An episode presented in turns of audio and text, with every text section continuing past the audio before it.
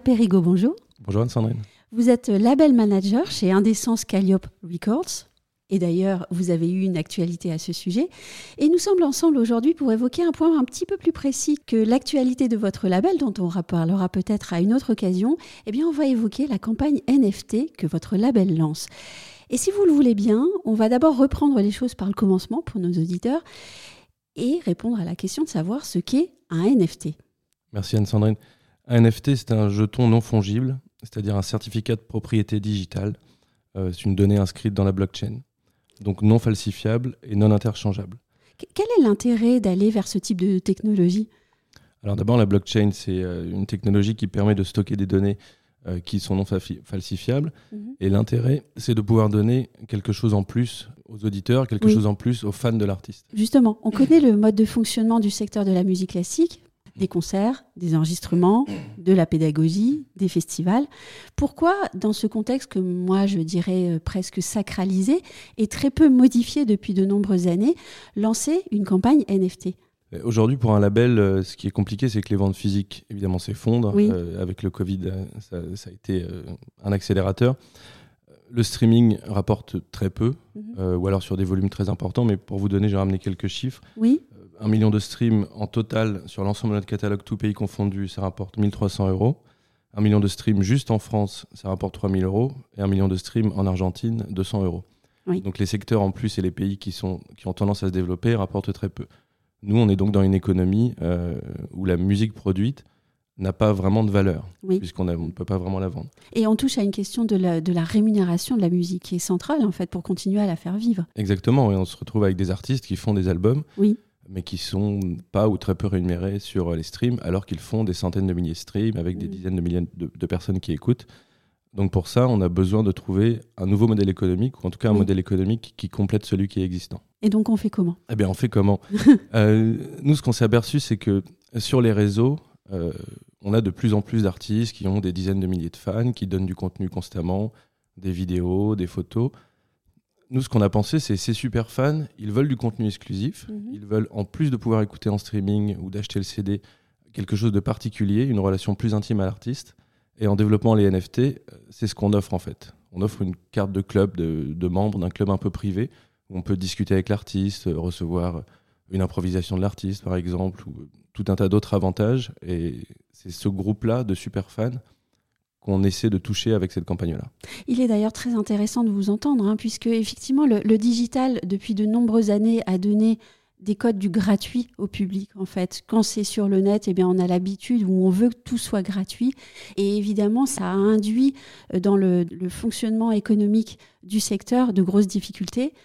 À ce moment-là, le digital est en train de passer à une autre ère où il se replace à nouveau dans un mode plus euh, économiques et financiers, et on va pouvoir peut-être sauver un secteur qui est en difficulté. Oui, effectivement, c'est ce qu'on appelle le Web 3. Oui. Euh, jusqu'ici, en fait, bon, la, musique a fait sa mue très rapidement euh, dans son économie, puisque c'était l'une des premières touchées euh, à l'époque avec les, sites de téléchargement.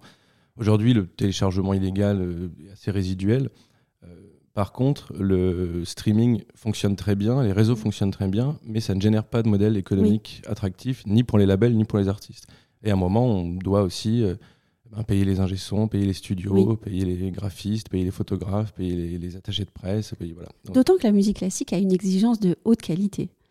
Exactement, dans, dans des secteurs euh, de musique euh, dite urbaine, on peut avoir des enregistrements qui sont de bonne qualité, mais qui sont faits avec des logiciels sur ordinateur. La musique est faite avec des synthés intégrés à l'ordinateur.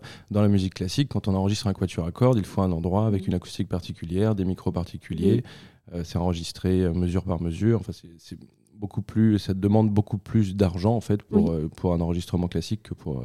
Et un investissement de l'artiste qui est, pardonnez-moi de le dire, mais beaucoup plus long en termes de formation, en termes d'évolution professionnelle. Oui aussi. Alors on a beaucoup d'artistes qui sont aussi qui sont en orchestre à la Philharmonie de Paris, à la Philharmonie de Berlin. Donc effectivement, eux, ils ont à la différence d'ailleurs de, la musique plus pop, ce modèle économique-là pour eux, au sens où ils sont souvent euh, employés, euh, employés par un orchestre. Euh, par contre, lorsqu'ils font des enregistrements, aujourd'hui, ça ne rapporte pas, ça ne leur rapporte pas d'argent via le streaming. Donc nous, notre but, c'est vraiment trouver une manière de créer du contenu exclusif que les fans, les grands fans de certains artistes sont prêts à payer vendre ce contenu et partager avec l'artiste et qu'on s'y retrouve et qu'on ait un modèle économique viable pour euh, l'ensemble du secteur de la musique enregistrée. Et le Web3 et en particulier euh, les NFT par exemple hein, peuvent augmenter le, rapport privilégié aux artistes. Oui, aujourd'hui les artistes donnent beaucoup sur leur réseau, beaucoup de leur vie, beaucoup de photos de leurs concerts, beaucoup d'improvisation et de choses.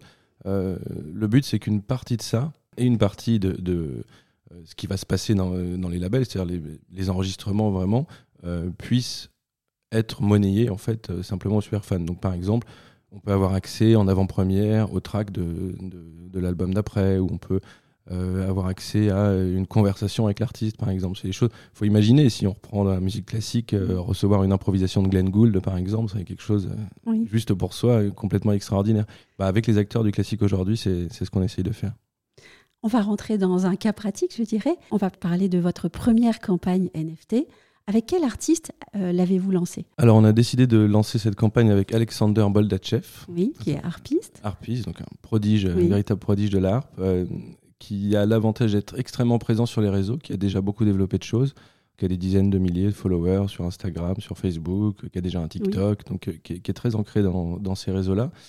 Et c'est quelqu'un qui est aussi un petit peu crossover entre le classique et la musique pop et d'autres types de musique ça nous permet euh, d'avoir une vraie fanbase à mhm. qui on peut proposer quelque chose. Et c'est quelqu'un qui est très proche de ses fans, c'est quelqu'un qui communique beaucoup. Alors le but, c'est pas évidemment qu'il soit moins proche de ses fans et qu'il communique moins, mais c'est qu'il y a encore un accès au-dessus. Euh, qu'on puisse. Alors là, on lance, euh, on fait un drop d'une centaine de NFT, c'est pas énorme, mais voilà, on, on, débute avec ça, avec lequel on a un billet pour un concert, des remerciements sur l'album physique, des écoutes en avant-première, euh, des improvisations euh, que Alexander va envoyer à, chacun des, des tenteurs de NFT. Euh, des partitions de l'album et on a même pour cinq d'entre eux une rencontre avec Alexander ou, une masterclass qui se fait beaucoup dans la musique classique. Vous avez lancé ce produit avec Speaker dont la, la baseline est être fan en mieux. C'est qui Speaker et pourquoi eux? Alors Speaker, je les ai rencontrés au Mama, festival donc de plutôt musique actuelle, mais auquel je vais aussi pour voir un petit peu les nouveautés. Euh, moi, ils m'ont convaincu parce qu'ils ont une approche qui n'est pas spéculative du NFT. Euh, le but, c'est pas de sortir un morceau, de spéculer dessus, qu'il vaille plus d'argent et puis de pouvoir le revendre après. Là, le but, et c'est vraiment ce qu'ils essayent de faire, c'est de créer ce qu'on appelle des NFT communautaires, mhm. donc de faire partie d'un club, euh, de pouvoir interagir avec l'artiste. On peut toujours revendre son NFT, hein, dans tous les cas, c'est un certificat de propriété, donc il est, il est possible de le revendre. Mais eux ont vraiment cette dimension-là, cette dimension de collaboration avec les artistes, euh, d'échanges euh, que j'ai moins retrouvé chez, chez d'autres plateformes. Donc c'est pour ça qu'on a, qu'on a commencé à travailler avec eux. Et qui est cohérent avec euh, votre volonté profonde de créer un, accès privilégié aux artistes, un club privé grâce à la technologie des NFT. Exactement. Quel retour attendez-vous de cette campagne? Alors nous, on est le premier, en tout cas je pense que j'ai pas eu d'autre chose, label de, de, musique classique à se, à se lancer dans les, dans les NFT. Euh, alors il y a un double retour. Évidemment, le retour, c'est d'être les premiers, donc de pouvoir avoir euh, cette visibilité-là et puis de, montrer euh, à nos artistes aussi qu'on travaille toujours plus et mieux pour eux et qu'on essaie de développer toute forme de modèle économique autour, autour de leur projet.